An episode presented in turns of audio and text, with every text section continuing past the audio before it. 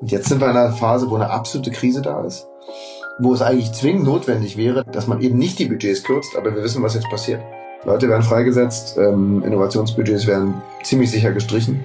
Und insofern sind wir auf einem anderen Stand als 2015. Ja, wenn es hoffentlich sich wieder auch bessert im Geschäft, dann fangen wir sicherlich nicht wieder bei Null an, aber es ist ein Rückschlag. The Property, der Podcast für Immobilienentscheider.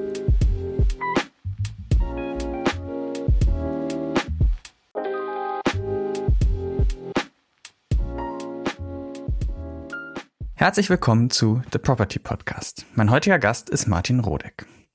Martin Rodeck ist sowohl Industriekaufmann als auch Bauingenieur und stieg nach seinem Studium bei Siemens Real Estate in München als Referent Immobilienökonom in das Berufsleben ein.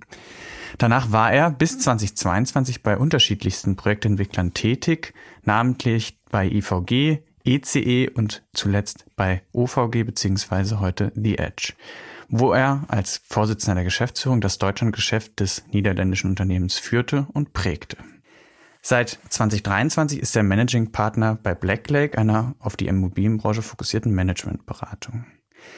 Zusätzlich ist er seit 2015 bereits Innovationsbeauftragter des Zentralen Immobilienausschusses ZIA und fungiert dort auch als Vorsitzender des Innovation Think Tank.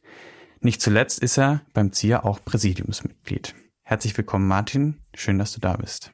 Ja, vielen Dank, dass du mit mir sprechen möchtest. Das möchte ich.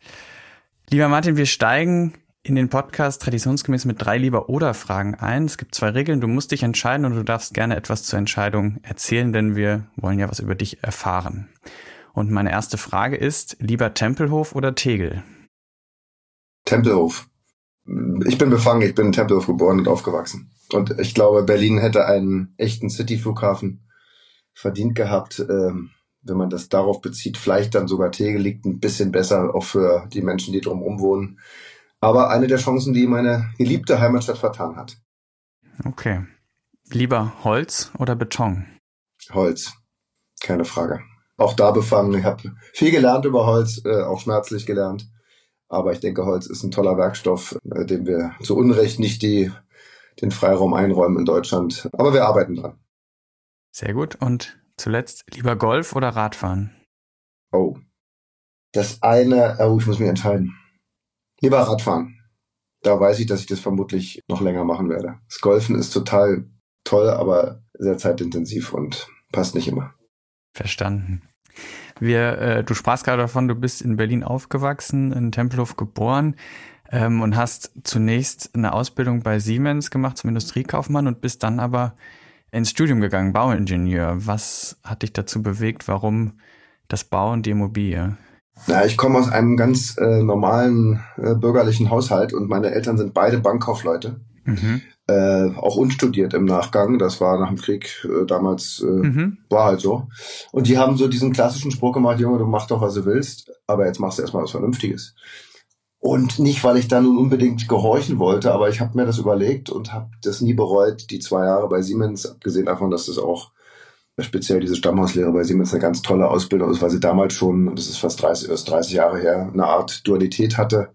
Mhm. Also intensive Ausbildung sozusagen in der Siemens eigenen Berufsschule äh, in Blöcken und dann das Erlernte in drei Monaten äh, danach in den Werken anwenden und dann kommt der nächste Block in der Berufsschule. Und das war eine super, eine super Grundlage. Äh, mir konnte später dann als Bauingenieur keiner sagen, naja, du bist ja so ein Schlauberger von der Uni, hast ja noch nie gearbeitet, denn bei Siemens geht's morgens um sechs los. Mhm. Also, und die Kombination ist ungewöhnlich, das stimmt. Bei Siemens hat man ja gesagt, Bauingenieur, Bauingenieur brauchen wir nicht. Haben wir irgendwo in Offenbach, Kraftwerksunion, KWU. Wir nehmen hier BWLer und VWLer und Juristen und E-Techniker, Informatiker, viel Erfolg im weiteren Leben. Und naja, den habe ich dann gezeigt und bin nach dem Bauingenieurstudium eben zu Siemens zurückgegangen, aber dieses Bauingenieurwesen war für mich immer eine, also ich wollte Ingenieur werden, ich wollte Dinge verstehen, warum sie, warum sie entstehen, warum sie halten oder auch nicht halten und bin dann sicherlich ein besserer Ingenieur, als, äh, als ich Architekt geworden wäre.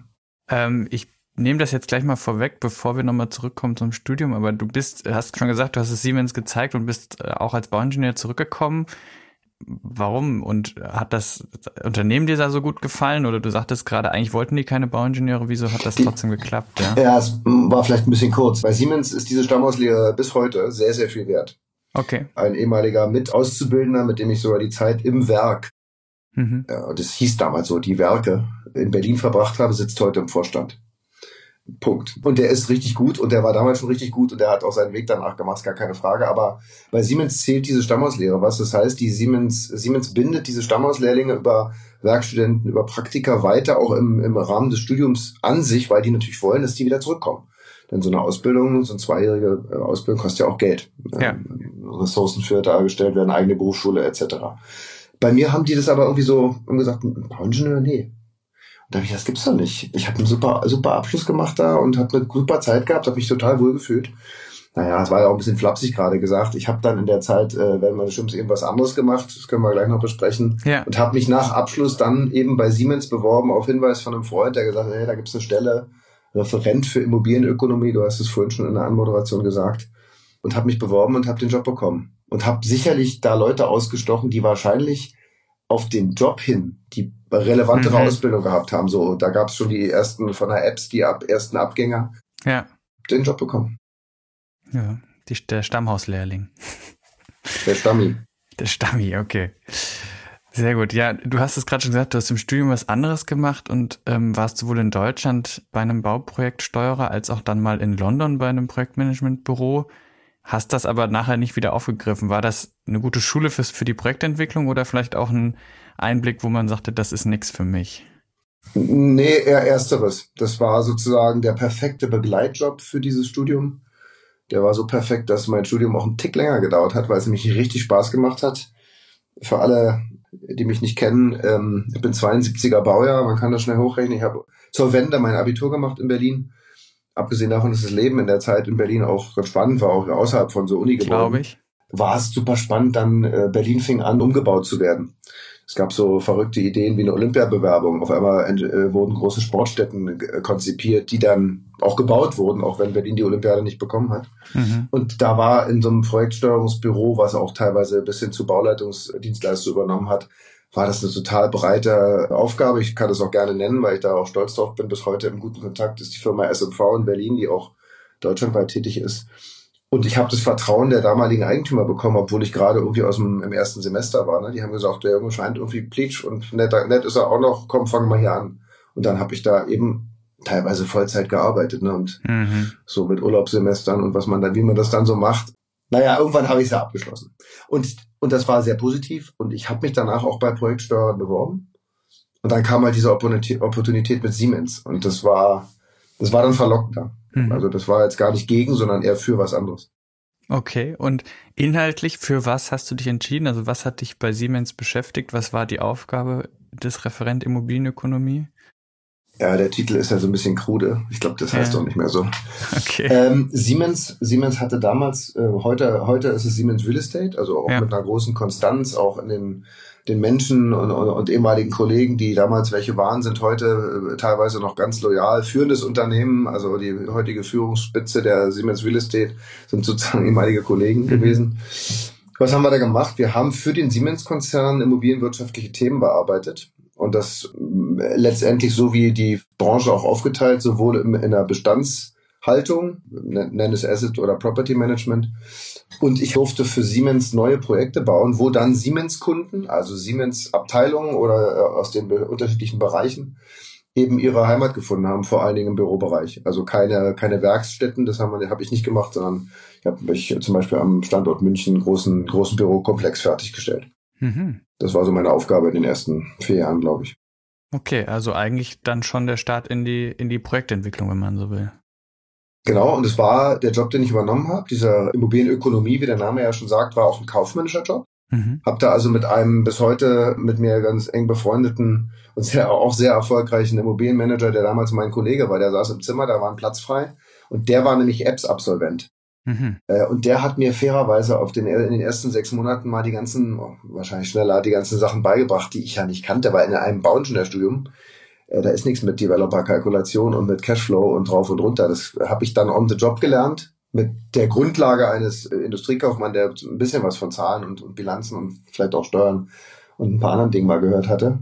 Aber das richtige, äh, richtige Learning war da die ersten sechs Monate. Und dann habe ich aber innerhalb von Siemens, und das war auch schön da, die Möglichkeit bekommen, das Technische, was ich ja als Ingenieur eben auch gelernt hatte, mal anzusetzen und habe dann äh, quasi eine technische Projektleitung bekommen. Das heißt, ich habe bei diesem cool. Büro-Neubau dann auch die Planungsfirmen und auch die Baufirmen ja, gesteuert und war im Haus Siemens dann für das Projekt verantwortlich. Und das war eine, war eine runde Sache.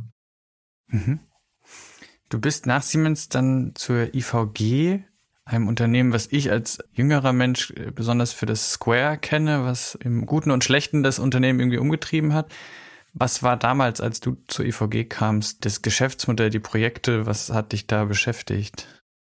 Dieses angesprochene Siemens-Projekt äh, blieb nicht bei Siemens im Eigenbestand, weil es war in dem Fall ein klassisches Sale, weil es ein mhm. Grundstück von Siemens war, aber es wurde sozusagen dann im Auftrag für am Ende im Auftrag für einen Dritten gebaut. Der dritte äh, war die Hannover Leasing beziehungsweise ein Fonds der Hannover Leasing. Und einer der damaligen, ähm, oder ich glaube, er war sogar Gründer, aber auf jeden Fall war er Anteilseigner, Dirk Ernst, war gleichzeitig an der Tercom beteiligt, zusammen mit Horst Lieder, den man auch aus unserer Branche gut kennt und der bis heute sehr erfolgreich unterwegs ist. Und die beiden haben gesagt, ach, der Typ da bei Siemens, der ist ja irgendwie ganz okay. Wir haben da so ein Thema, ob wir uns mal unterhalten wollen würden. Und aus diesem Unterhalten wurde dann ein Jobangebot präziserweise für die Tercon, die mhm. dann später in der IVG aufgegangen ist. Und ich bin dann quasi zurück nach Berlin gegangen. Das war ja auch ein Thema. Ich bin ja Berliner, meine Frau ist Berlinerin. Wir haben unsere erste Tochter in München äh, bekommen, oder meine Frau vor allem hat sie bekommen. Und äh, große Elternfamilie, alles war in Berlin. Und dann, dann hat es irgendwie so zusammengepasst. Die haben gesagt, Mensch, wir haben da so zwei, drei Projekte, da könntest du dich für uns drum kümmern. Und das waren klassische Projektentwicklungsprojekte. Mhm. Ähm, Grundstücke waren gekauft, eins gleich auch am Joint Venture. Hatte einen B-Plan fürs Thema Wohnen. Tergon war eher, oder nicht eher, die waren eigentlich sehr stark auf dem Gewerbebüro-Segment unterwegs. Habe also gleich die ganze Bandbreite von Projektentwicklungstätigkeit mit Veränderung von Baurechten, Anbindung von Planungsbüros, Nutzungsideen, erste Vermietungsgespräche, die man als Projektentwickler ja auch führt. Und das war, war sehr, sehr spannend. Fairerweise, du hast es schon so halb angedeutet, die IVG ist am Ende immer gewesen eine börsennotierte Immobiliengesellschaft. Und es mhm. gibt bis auf wenige Ausnahmen, da kann man die CRMO sicherlich auch als eine der ersten nennen, ganz wenige Unternehmen, wo das Thema börsennotiert zu sein, also unter dem Blick von ja. permanenten Blick von Analysten zu sein und von Investoren und Projektentwicklung, was nun mal ein Hochrisikogeschäft ist. Immer. Nicht nur in diesen Tagen und äh, wo wir hier gerade miteinander reden, äh, das verträgt sich eigentlich nicht. Und das kam dann am Ende auch so, ich habe gemerkt, dass sozusagen diese Freiheitsgrade, die man eigentlich auch braucht und dieses Risiko, diesen Risikowillen, den man braucht, um mhm. erfolgreich Projektentwicklung zu machen, das funktioniert da nicht so richtig und deswegen war die Zeit bei IVG und ich habe tolle Leute da kennengelernt und das IVG-Netzwerk, gerade gestern auf einer Veranstaltung in Berlin, wieder festgestellt, wer in seinem in seiner Karriere alles mal bei der IVG war, ja. ob Projektentwicklung bestand oder auf der Fondseite ähm, auch sehr namhafte Leute, die man so kennt. War eine, eine super Zeit, die war dann ein bisschen kurz, aber auch sehr lehrreich. Und insofern hat ja jede Station so seinen Mehrwert.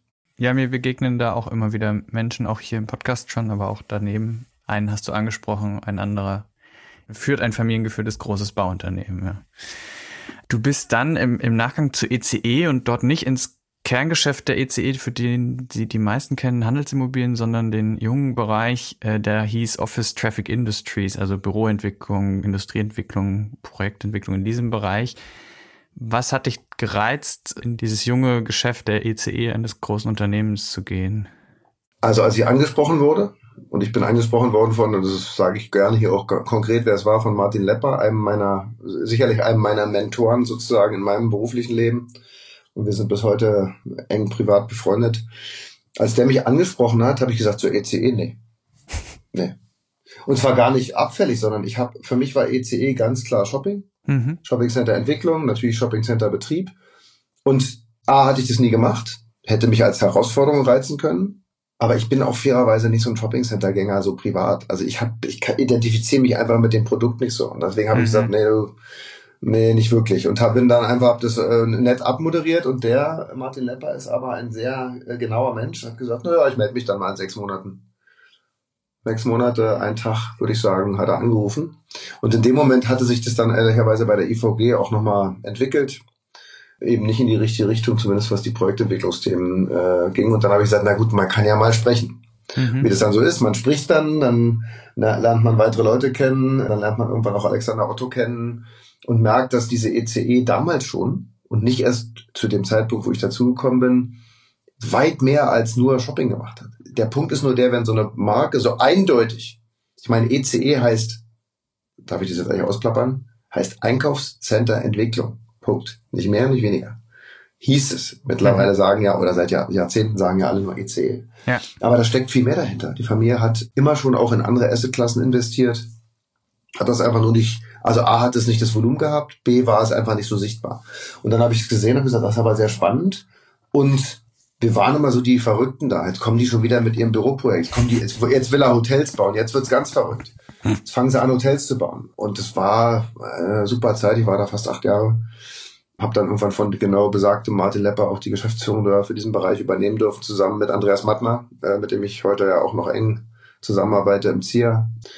Und wir haben Hotels gebaut. Auch gegen den anfänglichen Widerstand von Alexander Otto, der gesagt hat, Betreibermobilien kommen wir nicht ins Haus. Habe ich so gedacht, komisch, so eine Shopping Center, aber egal.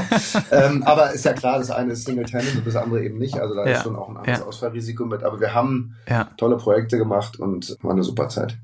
Ganz, ganz eng auch bis heute noch mit ganz vielen, die entweder sogar noch da sind oder die dann auch ihrer Wege gegangen sind. Enge Verbindungen aus der Zeit. Und dann kam deine ja bisher letzte Station in der Projektentwicklung OVG Real Estate hieß es, glaube ich, damals, ein niederländischer Projektentwickler, geführt von einem sehr charismatischen Unternehmer, Kuhn von Ostrom. In der Tat. Wie hat der dich überzeugt zu sagen, du gehst jetzt von dem sehr bekannten, sehr großen Unternehmen ECE e zu dem damals wahrscheinlich in Deutschland eher kleinen und neuen Player OVG? Ich hatte den Kuhn von Ostrom, ich glaube, bevor wir dann in konkrete Gespräche eingestiegen sind, hatte ich den, glaube ich, ein Jahr, vielleicht waren es zwei Jahre vorher, mal auf einer Cornet-Veranstaltung in London mhm. kennengelernt. Aber das war so ein Shake Hand und ich hatte die, hab die verfolgt, weil sie hatten fairerweise äh, ihre Aktivitäten 2008 in Deutschland gestartet, äh, aber auch eher unterm Radar. Das waren so Frankfurter Themen. Und dann haben sie 2012 aber äh, in Berlin ein Grundstück vom Liegenschaftsfonds gekauft, auf das ich mich mit ECE e sozusagen mhm. auch beworben hatte. Und wenn dann so ein ausländischer Entwickler so daher schleicht und äh, einem das Grundstück vor der Nase wegschnappt und nicht nur mir, ich meine, ich weiß ja gar nicht, ob ich es bekommen hätte, aber äh, wir waren mindestens mal Zweiter und nicht Erster, habe ich gedacht, das musst du dich mit der Truppe mal befassen. Und in der Tat sehr charismatischer äh, Mensch und Mann damals schon. Und dann kam der Anruf, in dem Fall ging das über einen Headhunter. Äh, die haben gesagt, ja, wir haben hier so einen ausländischen, hm, hm. dann habe ich schon gesagt, na, jetzt gucken wir doch mal, wer das ist. Das war dann OVG.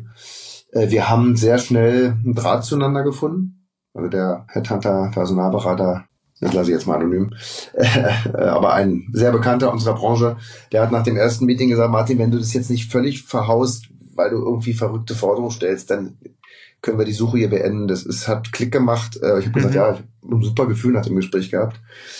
Und warum war ja deine Frage? Das waren so zwei, drei Sachen, die ich bei ECE e nicht hätte erreichen können. ECE ist ein Familienunternehmen, es gehört Familie Otto, es gehört Alexander Otto und ähm, das ist auch äh, ein bisschen abgedroschen, aber das ist auch gut so. Und die Chance, sich ernsthaft unternehmerisch zu engagieren, unternehmerisch auch im äh, sozusagen ja auch im Bonus und aber im Zweifelsfall dann auch im Malusfall, die gibt's bei der ECE. Man kann da sehr unternehmerisch walten und ich glaube, ich wäre da auch noch sehr lange geblieben, wenn nicht so eine Chance gekommen wäre. Ähm, aber ich habe da die Chance bekommen, ein praktisch unbekanntes Unternehmen zu übernehmen mit drei Mitarbeitern, die ich vorgefunden habe am 1. September 2014, die alle drei bis heute noch da sind. Und wir haben dann aus, ähm, aus, einem, aus einem Drei-Mann-Unternehmen, was ein Grundstück gekauft hatte, was auch schon im Bau war. Und ich glaube, das zweite Grundstück auch in Berlin, in der Nähe vom Ostbahnhof, war auch schon erworben. Haben wir am Ende ein Unternehmen gemacht mit fast 50 Mitarbeitern. Mit, in Summe waren es dann äh, am Ende des Tages acht Projekte fast anderthalb Milliarden Investitionsvolumen und sehr klar natürlich auf diesem einen Thema. Ne? Wir haben eben nicht Multi-Asset gemacht, wir haben uns ganz klar auf das Thema Büro fokussiert und innerhalb dieser Asset-Klasse gesagt, wir wollen die besten Büros bauen, die es gibt. Das Stichwort das beste Büro hat bei OVG, glaube ich, damals schon einen besonderen Charakter gehabt, nämlich das Thema Nachhaltigkeit und auch Intelligenz. Das Unternehmen war damals oder der Unternehmer, glaube ich, hat sich damals irgendwie schon dem verpflichtet gefühlt und hat da wahrscheinlich besonders hohe Anforderungen gestellt. War das eine Zusatzherausforderung für dich dann in der klassischen Projektentwicklung in Deutschland, diesen Anforderungen auch noch gerecht zu werden? Ja, es war eine der Herausforderungen, aber es war, ja. glaube ich, auch sehr spannend, weil ähm, zu dem Zeitpunkt, also der meint es wirklich ernst. Das sage ich auch mal hier äh, nochmal für alle, die immer denken, das ist, äh, war ja auch ein bisschen gut gemachte Show, war es auch, gehört übrigens dazu, wenn man ein Produkt hat, muss man auch, mhm. äh, man will sie ja ver verkaufen, äh, vermieten und verkaufen in unserem Fall. Das Geschäftsmodell der OVG war ja, oder auch von Edge war ja bis vor kurzem auf jeden Fall immer traden, also immer ja. nach Fertigstellung auch verkaufen. Aber die Holländer sind auch als, nicht nur er, sondern die Holländer sind immer ein bisschen weiter als wir. Ja, die gucken nämlich da auf dieses Meer und wenn man Meeresspiegelprognosen ernst nimmt, dann haben die signifikant schneller als wir ein richtiges Problem. Und deswegen ist in Holland sozusagen dieses Mindset, sich diesem Thema ernsthaft zu stellen. In welcher Ausprägung ist dann sicherlich wieder individuell und auch ihr Unternehmen verschieden. Es habe ich damals zumindest als deutlich ausgeprägter wahrgenommen. Und das Wort Nachhaltigkeit, Dürsamkeit in, äh, in Holl auf Holländisch äh, war halt nicht verbrannt, äh, wohingegen mhm. es in mhm. Deutschland ein paar Jahre vorher durch die, durch die Dörfer getrieben wurde und es konnte keiner mehr hören. Und wir hatten auch gar keine, wir haben das Gefühl, wir hatten gar keine Not, sich, man hatte gar keine Not, sich dem Thema zu stellen. Natürlich gab es schon Nachhaltigkeitslabels, äh, zum Glück, die einem dann so ein bisschen so einen Rahmen gegeben haben, entlang man sich, dem man sich dann äh, auch, auch, auch hangeln konnte. Aber es war für mich, es war eine der Zusatzthemen, der wir dann nachgegangen sind. Und du hast es angesprochen, die Firma hat sich ja dann in Edge umbenannt, vielleicht zur Präzisierung gar nicht in The Edge, sondern in Edge. Aber der Auslöser, das zu tun, war das Gebäude, The Edge, was in Amsterdam mhm. 2014 ja. fertiggestellt wurde. Es war genau der Zeitpunkt, wo ich zum Unternehmen dazu kam, was damals schon auf eine, ich glaube, rechnerisch 17-jährige Zeit zurückgeblickt hat, ähm, sehr erfolgreich und was eben dann auf den deutschen Markt wollte.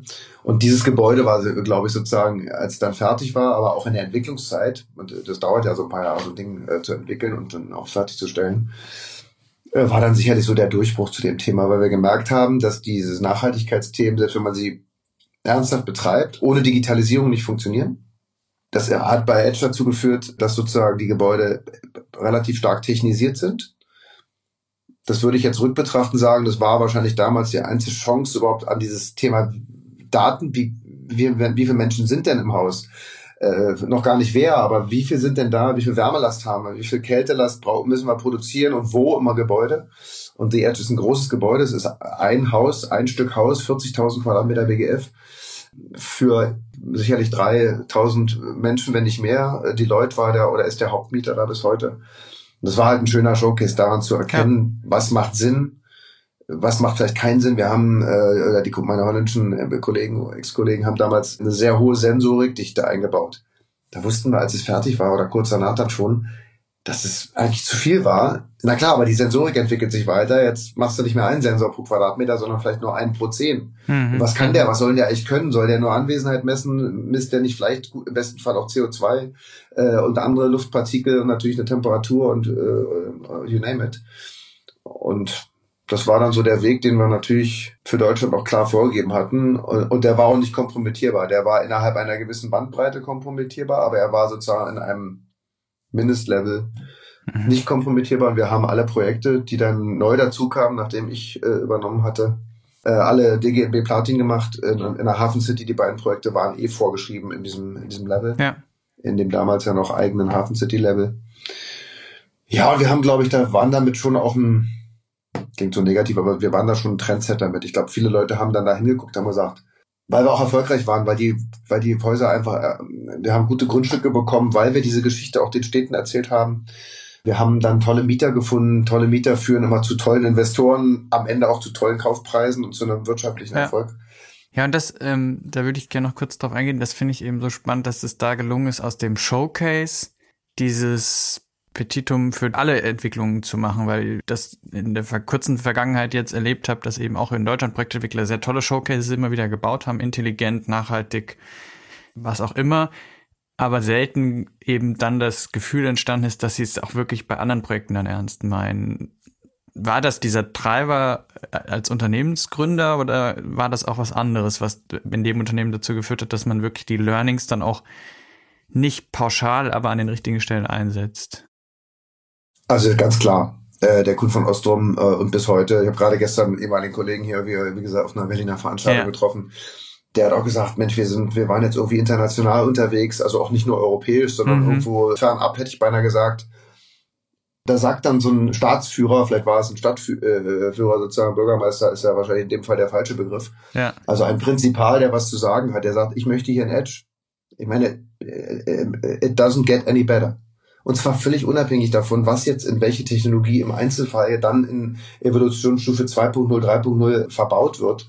Und das mag in anderen, in anderen Klimazonen auch nochmal eine andere Produktqualität sein müssen oder also in beide Richtungen. Ne? Aber dieser ja. Grundsatz, dass wir eben nicht mal einen so einen Showcase bauen und danach wieder viel Geld verdienen, das war äh, ganz klare Vorgabe. Und da hat er sicherlich auch natürlich aus einer Position gemacht. Der war, wie gesagt, als ich dazu kam, war das Unternehmen 17 Jahre alt. Der war sehr, sehr erfolgreich vorher schon und hatte zumindest ähm, einen gewissen Sicherheitsgrad, würde ich sagen, monetär auch für seine Familie erreicht, äh, so dass man auch aus einer anderen Position heraus dann so ein Thema treibt. Aber das soll es gar nicht kleinreden. Ich finde das bis heute, da lasse ich auch nichts ran, sozusagen absolut sehe das mit großem Respekt, wie konsequent jemand diese Idee und diese Vision vorantreibt. Und ich meine, er sitzt nicht umsonst im World Economic Forum und spricht mit den Großen der Welt, politisch wie äh, unternehmerisch die Themen, die unsere Branche als Immobilienwirtschaft, Bauwirtschaft eben beim, beim Klimawandel äh, äh, umtreiben und welche Verantwortung wir auch haben. Und dafür wird er auch global mittlerweile gehört. Ne? Und das ja. heißt nicht, dass wir dann in, äh, denke ich mir was aus, in Melbourne dann gleich einen Edge bauen dürfen, nur weil der so schön daherredet. Aber das hat schon Impact gehabt und das imponiert mir und das ist auch äh, was, was mich immer antreibt, wenn es Impact irgendwo gibt. Ja, sehr gut. Du hast gerade schon den politischen Austausch angesprochen. Du bist selbst dann vielleicht durch, inspiriert durch OVG bzw. Edge sehr früh in die PropTech-Szene eingestiegen. Du warst 2015 Innovationsbeauftragte des CIA, des großen Lobbyverbands der Immobilienbranche. Warst auch, glaube ich, da gibt es ein Bild, was mir äh, immer wieder begegnet oder was ich selbst nutze, auf einem der ersten PropTech-Events in Hamburg dabei mit Nico Jacobi, Karl von Steche und Alexander Ober-Utermüll warum warst du so früh und wahrscheinlich zu einer Zeit, in der die meisten in der Branche gesagt haben, das ist irgendwie, ich weiß gar nicht, was PropTech ist, daran interessiert und hast dich auch engagiert? Also die Meriten dafür, dass ich, das muss ich vielleicht doch erwähnen, ähm, denn ich gehe ja nicht zu so einem Branchenverband hin und sage, gib mir mal da den Job. Mhm. Also doch, das kann man auch machen, doch kann man, aber den Job gab es noch gar nicht. Mhm. Und die Idee, äh, das will ich ja auch klar sagen, die Idee stammt von Andreas Mattner. Der hat und das erzähle ich dann auch. Der fand es nicht so gut, dass ich ECE verlassen habe. so nach dem Motto, wo gehst du hin? Äh, welche Firma? UVG, OFB? Keine Ahnung, nie gehört. Ja. Also erzähle ich jetzt ein bisschen flapsig. Andreas Aber ist ein ja, Profi. Ja, Andreas ist ein absoluter Profi und äh, der hat natürlich dann schon mal nachgeguckt und hat, glaube ich, wusste schon, dass das in Holland schon eine richtige Nummer, nämlich der Marktführer ist. Ähm, äh, und lange Rede, er hat dann gesagt, Martin, das können wir offensichtlich nicht verhindern, aber ich habe eine Idee. Und diese Idee war, dass eben das Thema Innovation zunächst mal insgesamt ähm, sicherlich ein Attribut ist, was unserer Branche jetzt nicht ernsthaft zugeflogen ist. Damals mhm. nicht. Ich hoffe mal, dass wir das jetzt ein bisschen besser gemacht haben, aber also andere Branchen galten zumindest mal im Vergleich als innovativer und hat gesagt, ich möchte hier was machen für die Branche. Meine Stimme oder mein Weg in die Branche rein ist nun mal der Verband, dem ich vorstehe.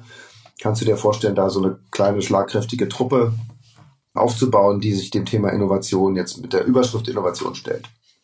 Und da habe ich nicht lange nachgedacht. Da habe ich gesagt, ja, das mache ich. Äh, wissend, dass es auch zeitintensiv ist, aber eben wieder ein Thema. Ja, wir waren eben bei Impact. Ich habe das verstanden, dass es eben wahrscheinlich viel mehr gibt und jeder so vor sich hinwurschtelt und wenn keiner weiß, was es gibt, dann also diese Transparenz fehlt ja in der Branche auch.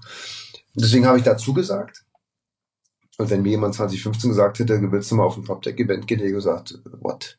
Aber ich bin darüber sehr schnell mit Leuten, auch branchenfremden, in, in Kontakt gekommen. Du hast ein paar Namen eben genannt und fand es total spannend. Und weiß noch, wie ich die ersten, äh, wie ich mir diese Meetup-App runtergeladen habe und dann auf irgendwelchen, irgendwelchen verrückten äh, äh, Branchen-Events hier in Berlin in irgendeinem, in irgendeinem Hinterhof war. Das fühlte sich so ein bisschen wie Nachwende an. Ja. Das war insofern ganz, ganz spannend. Und Alex, unter anderem Alex Ubach, ist auch sicherlich einer der ersten Köpfe sozusagen, die mir da über den Weg gelaufen sind, war dann, oder was heißt war, ist bis heute im Think Tank auch drin, äh, trotz eigener Berufswechsel ähm, und ähm, die anderen genannten, mit denen habe ich bis heute eine enge Verbindung.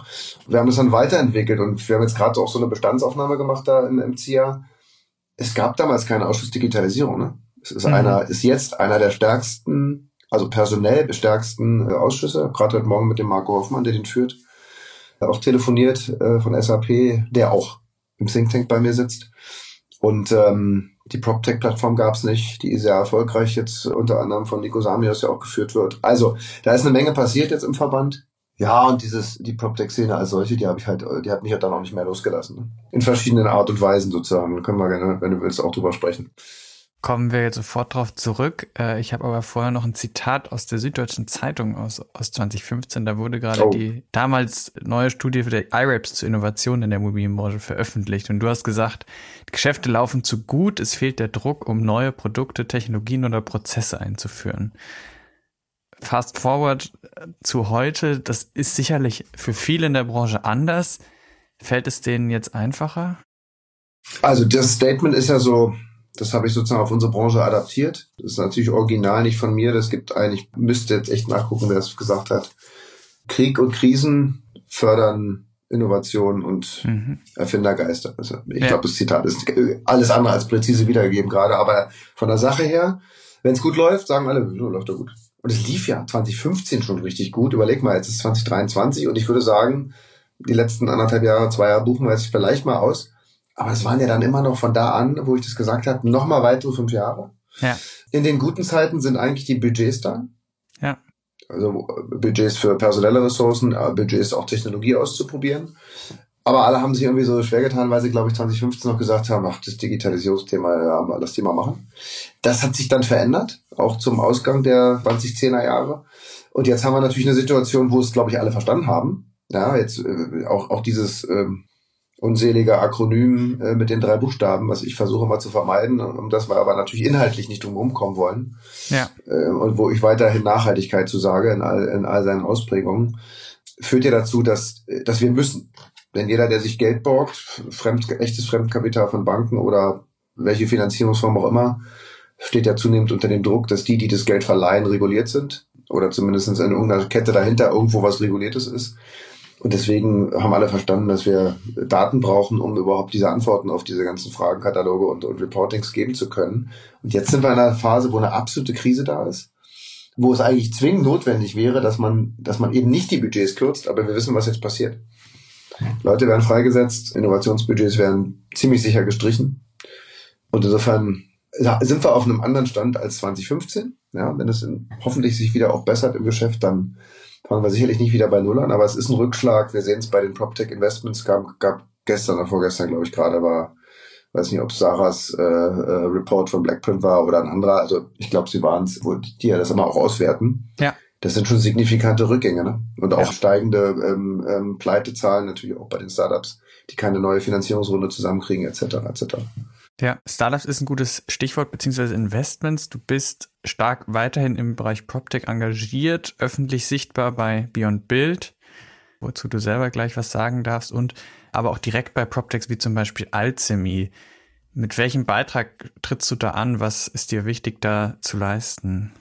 Ja, also Beyond Build ähm, äh, war sicherlich für mich so der, neben den Aktivitäten im ZIA und im, einfach im Netzwerk und auf, auf, ähm, auf Veranstaltungen war das sozusagen der etwas formalere, wobei das sicherlich kein formales Unternehmen ist, aber mhm. äh, sehr agiles Unternehmen, äh, weil ich gefragt worden bin, ob ich in den Beirat da gehe. Beyond Build ist eine, eine Beteiligungsgesellschaft, die eben in nicht äh, reduziert auf PropTech, äh, man würde da vielleicht heute Urban Tech zu sagen, ja. also auch Construction Tech und alles, was dazugehört, investiert hat und weiter investiert. Das Portfolio hat ein, äh, in Summe zehn Investments getätigt, ja, vielleicht ein Tick mehr. Und äh, wozu braucht man jemanden wie mich? Das sind eigentlich sozusagen zwei Seiten.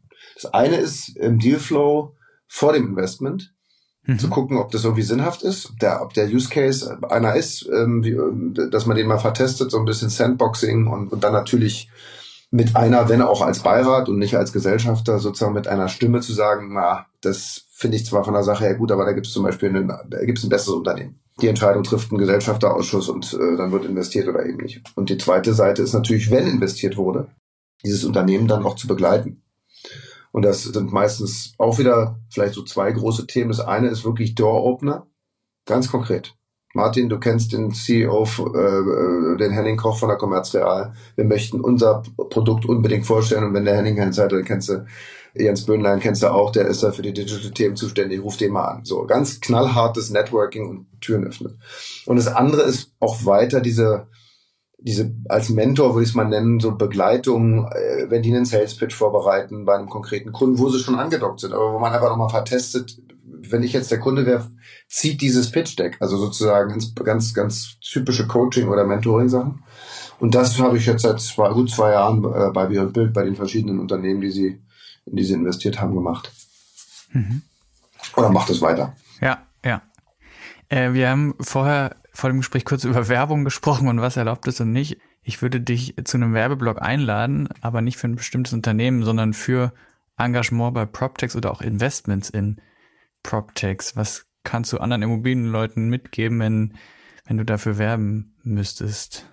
Also ich mache das jetzt natürlich aus meiner jetzigen Position, dass ich, wenn du so willst, völlig freier, selbstständiger Unternehmer bin. Ja. Also ich muss sozusagen niemanden außer dem, außer der meiner sehr geschätzten Ehefrau, äh, die hier irgendwo hinter der verschlossenen Tür rumturnt, weil es zumindest bei uns sich so gehört, dass man solche Dinge bespricht, habe ich kein Korrektiv äh, oder kein, kein, äh, ich muss niemand fragen, wenn ich ein Thema und eine damit verbundene Technologie oder ein Produkt oder ein Prozess, was auch immer das Startup oder das Unternehmen anbietet, gut finde, mich damit befasse und meine, dass ich da rein investieren will, dann tue ich das.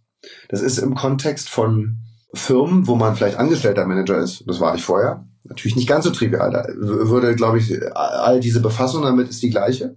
Mhm. Weil ich habe in der Zeit bei Edge immer danach gesucht, auch jeden Tag sozusagen, Unternehmen, die gut zu dem passen, was wir eigentlich anbieten wollen, nämlich, wie ich es vorhin gesagt habe, das beste Büro.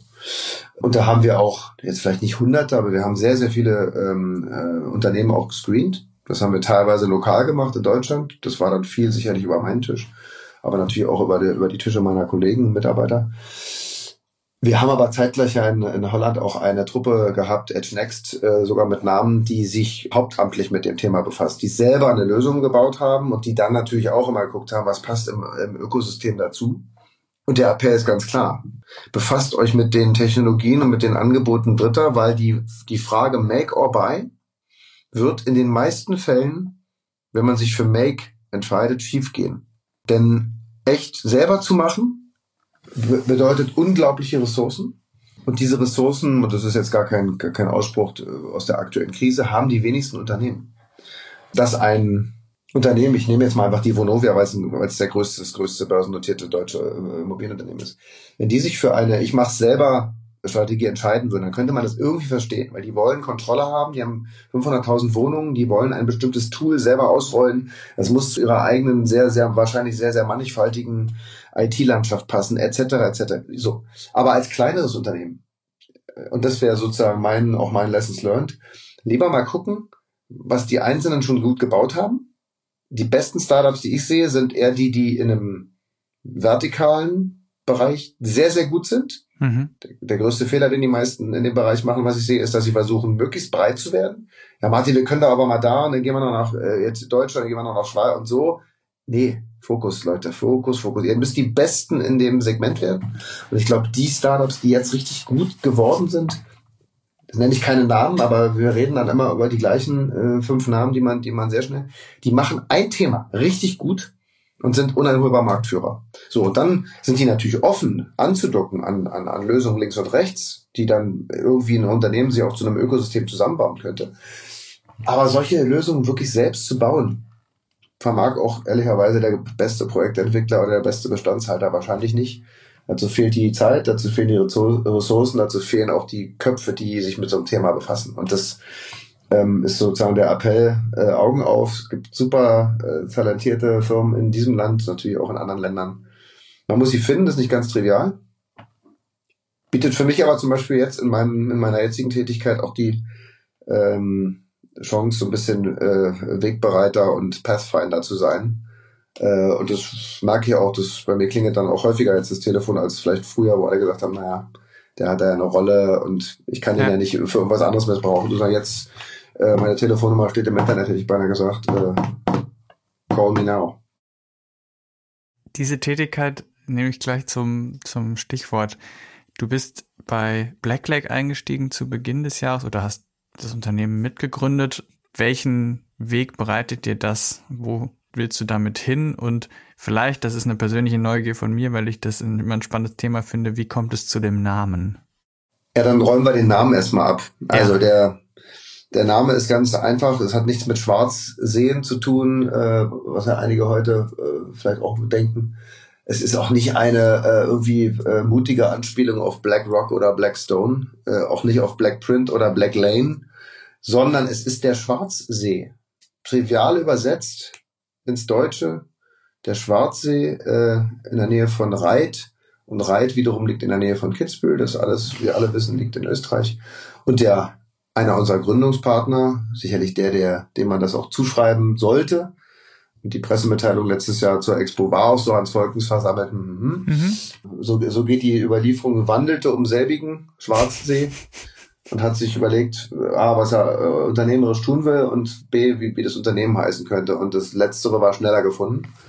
Also äh, Blackleg ist jetzt eine Strategie- und äh, Managementberatung geworden, hätte auch ein Developer werden können, aber er hätte dann irgendwie auch Blackleg äh, geheißen. Okay.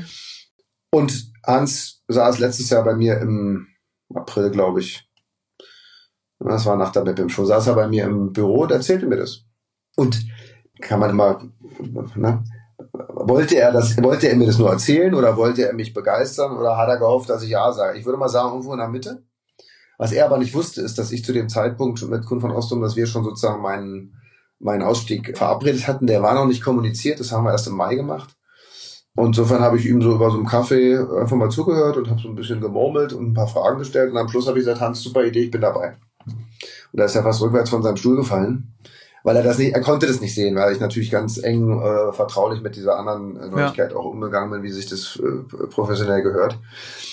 Und dann hat er auch, hat er mir erzählt, wer denn, weil er hat nicht erzählt, wer noch dabei ist. Er hat nur gesagt, ich habe diese Idee und, und so. Dann kam so langsam raus, wer zu dem Zeitpunkt schon dabei war. Das war Johannes Konradi. Wo ich wiederum vom Stuhl runtergefallen bin, ich sage, Johannes Konradi ist der, ist der bekannte, einer der bekanntesten deutschen Immobilienanwälte bei Freshfields. Wie der ist bei uns dabei, wie soll das gehen? Das geht doch gar nicht. Ja, der hört auf. Wie der hört auf. Und es ist bis heute auch noch so, dass viele Leute sagen, ja, der Konradi, der macht ja da auch bei euch irgendwas, aber der ist ja noch bei Freshfields. Nein, ist er nicht. Ist nur nicht so aktiv kommuniziert worden. Von unserer Seite schon, von mhm. den Kollegen äh, nicht. Und wir haben dann zu dritt gegründet, äh, im Juli. Ähm, aktiv habe ich die Tätigkeit erst nach meinem Ausstieg natürlich bei, bei, bei Edge äh, dann angefangen. Und dann haben wir bis zur Expo eben noch die anderen Partner und Partner eingesammelt, um es dann auch fotografisch in die Immobilienzeitung zu schaffen, als die glorreichen Sieben. Oder wie es hieß. Doch, die glorreichen Sieben ist richtig. Die glorreichen Sieben. Und dann zurück zu meiner Ursprungsfrage. Was ist für dich oder für euch das Ziel mit dem Unternehmen? Was, was macht ihr? Was wollt ihr für, für euch, für andere erreichen? Also ich glaube, die Motivation, da müssen wir mal gucken, ob da noch andere äh, jemals mal hier in diesem Pop äh, Property Podcast auftauchen. Die war ähnlich gelagert. Wir wollten einfach aus, aus größeren, und ich war sicherlich mit in der kleinsten Struktur. Die anderen, Christian Schulz-Wolke bei EY hat einen riesen Trupp da geführt und die haben einfach am Ende so diese Corporate, dieses, diese Corporate-Welt vielleicht dann so ein bisschen übergehabt. Das Spannende war, wir haben eine Lücke gesehen. Oder anders, nicht haben, wir sehen die bis heute. Es gibt, wenn ich das schwarz-weiß mache, keine richtig bekannte äh, Strategieberatung, die sich auf Immobilien spezi äh, spezialisiert hat und die von Leuten geführt wird, die selber jahrzehntelang Immobilienunternehmen geführt haben. Also man muss ja immer auch ganz vorsichtig sein, wie man das formuliert, weil ich will auch keiner der anderen tollen Boutique-Beratungen da auf die Füße treten. Wirklich nicht. Die machen auch alle super Jobs und sind lange im Markt. Aber die wenigsten haben äh, selbst Unternehmen geführt, also Immobilienunternehmen. Keins hat äh, so diverse Unternehmen geführt wie wir, weil wir so unterschiedliche Köpfe sind. Und die großen, die großen Strategieberatungen, äh, äh ohne dass ich jetzt hier die Namen nenne, weil wir kennen die alle, die gehen in dieses Geschäft nicht rein, weil es für sie zu heterogen ist und diese mhm. Branche zu kleinteilig und es ist für die ein Pain in the ass. Die sind in der Automobilwirtschaft und in der Chemie und der ABC. Und wenn dann da Immobilienthemen sind, dann haben die auch, dann haben die auch Kollegen, Partner, die sich darum kümmern. Äh, und das ist für uns zum Beispiel ein ganz interessantes Feld. Also wir kriegen durchaus Anrufe von den hier nicht genannten Adressen, die sagen, so ein Trupp wie euch für die immobilienwirtschaftlichen Fragestellungen unserer vielleicht größeren Mandate, die aus einer anderen Industrie kommen. Aber jede Industrie hat irgendwo Immobilie, gemietet im Eigentum, wie auch immer, äh, ist hochinteressant. Und, ähm, und in dieser Nische sehen wir uns. Da wollten wir hin, da sind wir auch angekommen und das wollen wir jetzt schön weiterentwickeln. Und da ist fairerweise, so bitter das klingt, eine Krise natürlich äh, Gold wert. Mhm. Darauf eingehend und auf die, die Krise die die Branche jetzt gerade erfasst oder umtreibt. Du hast vor kurzem einen für mich äh, sehr passenden, sehr schönen Satz zum Thema Nachhaltigkeit gesagt. Für mich persönlich bedeutet Nachhaltigkeit vor allem Beständigkeit und Achtsamkeit. Das im Ohr klingend, was ist dein Ausblick für die Branche? Was passiert jetzt? Was muss man, worauf darf man und muss man sich fokussieren als Immobilienentscheider? Wo geht der Weg hin oder sollte er hingehen? Ja, das ist, ähm, freut mich, dass der dir gefällt. Ich habe da auch lange drüber nachgedacht, weil er klingt auch so ein bisschen schlau so. Aber ich meine es schon, ich meine es schon ernst, denn ich muss selber ja, ich muss ja bei mir anfangen.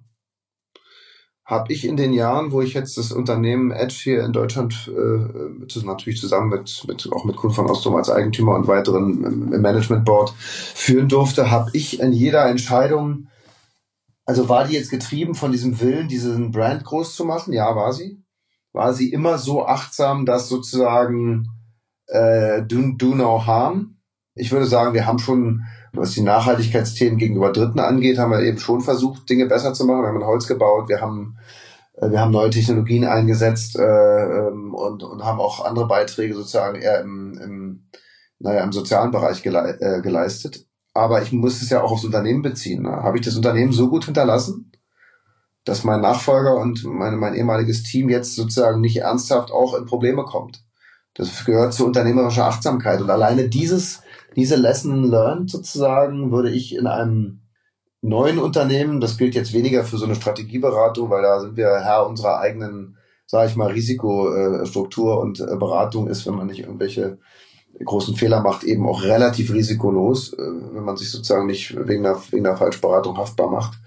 Ähm, aber wenn ich jetzt wieder in äh, Richtung Projektentwicklung denke, und so viel kann ich hier spoilern, das tue ich natürlich, weil alle, die mich kennen, wissen, dass der Martin Rudeck sich nicht mit Beratung zufrieden gibt. Und meine Kollegen, die jetzt das dann irgendwann hören, die werden mir das auch nicht übernehmen, weil sie mich ja auch gut kennen. Dann werde ich die Sachen schon im Blick haben. Weil ich glaube, sich hinzustellen, und zu sagen, naja, da müssen jetzt alle ihren Beitrag leisten, wenn, wenn irgendwie, wenn es jetzt mal schwieriger wird, das finde ich schon sehr, sehr mutig. Wenn man Kreditverträge unterschreibt, dann unterschreibt man die und dann muss man die erfüllen und wenn die fällig sind, muss man die Kredite zurückzahlen. Was ich kann, kann man auf gar keinen Fall im ersten Step den Fehler bei den Kreditgebern suchen. Das finde ich schon sehr, sehr bemerkenswert, was ich teilweise aktuell so höre. Und das würde ich bei einer neuen Gründung oder bei einem neuen Venture oder bei was auch immer mir noch in meinen nächsten Jahren dann immer den Weg läuft, auch im risikoreicheren Geschäft, das würde ich, glaube ich, immer im Hinterkopf haben und das würde ich dann in dem Fall mit achtsam, achtsam darauf, was man tut, wie man unternehmerisch handelt, sehen. Und ich glaube, das Nachhaltigkeitsthema, jetzt das nachhaltige, äh, was, was wir als, als, als Branche machen, das ist bei mir ganz tief drin. Ja, ich kann, ich krieg den Beton nicht CO2 null. Das habe ich nicht. Und du hast Alchemie vorhin angesprochen. Da bin ich auch rein beratend einfach tätig und, und die machen einen super Job und es ist natürlich inkrementelle Schritte für den Werkstoffbeton, den ich zwar, gegen den ich mich vorhin entschieden habe in deiner Entweder-Oder-Frage, aber den wir natürlich brauchen. Es gibt ja ganz ja. viele Bauwerke, gerade Infrastruktur, aber auch wichtige Hochbauten. Die werden wir auch zukünftig nicht in Holz bauen oder in anderen Werkstoffen. Insofern müssen wir auch richtig uns engagieren, den Beton besser zu machen. Meine Motivation, mich mit Alchemie zu befassen und die, die zu unterstützen. Ja, weil gehört auch dazu. Sehr gut. Das nehme ich als, als Schlusswort und Schlusssicht auf die Branche, die ich sehr ehrlich und sehr direkt finde, in guter Berliner Tradition. Danke für deine klaren Worte, für deine, ja, für die vielfältigen Einblicke in deinen Lebensweg und die Immobilienbranche in dieser Zeit. Ich habe dazugelernt und freue mich zu erfahren, was du bald noch neben Blackleg oder dazu an Aktivitäten einfaltest. To be continued. Genau. Danke, Martin. Bis bald. Sehr gerne. Bis bald. The Property, der Podcast für Immobilienentscheider.